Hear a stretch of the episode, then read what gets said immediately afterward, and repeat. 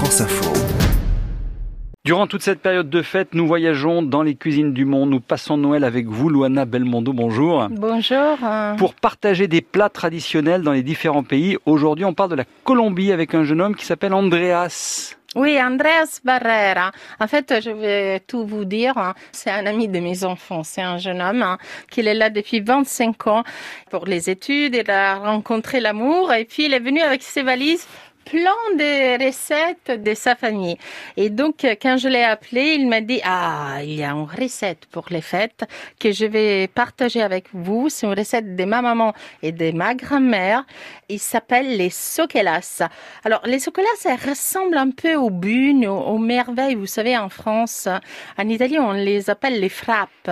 C'est une recette très simple euh, avec de la farine. Lui, il l'a fait avec du jus d'orange. Il les a parfumés au jus d'orange euh, avec, comme je vous ai dit, de la farine, du sucre, de la levure. Donc ça fait une pâte et ensuite qu'on découpe en petits gâteaux, en petites Alors, il faut Ouais, la, la, la, la rabaisser. En fait, comme il y a de la levure, il faut vraiment la rabaisser le plus, comme une lasagne, comme des pâtes fraîches.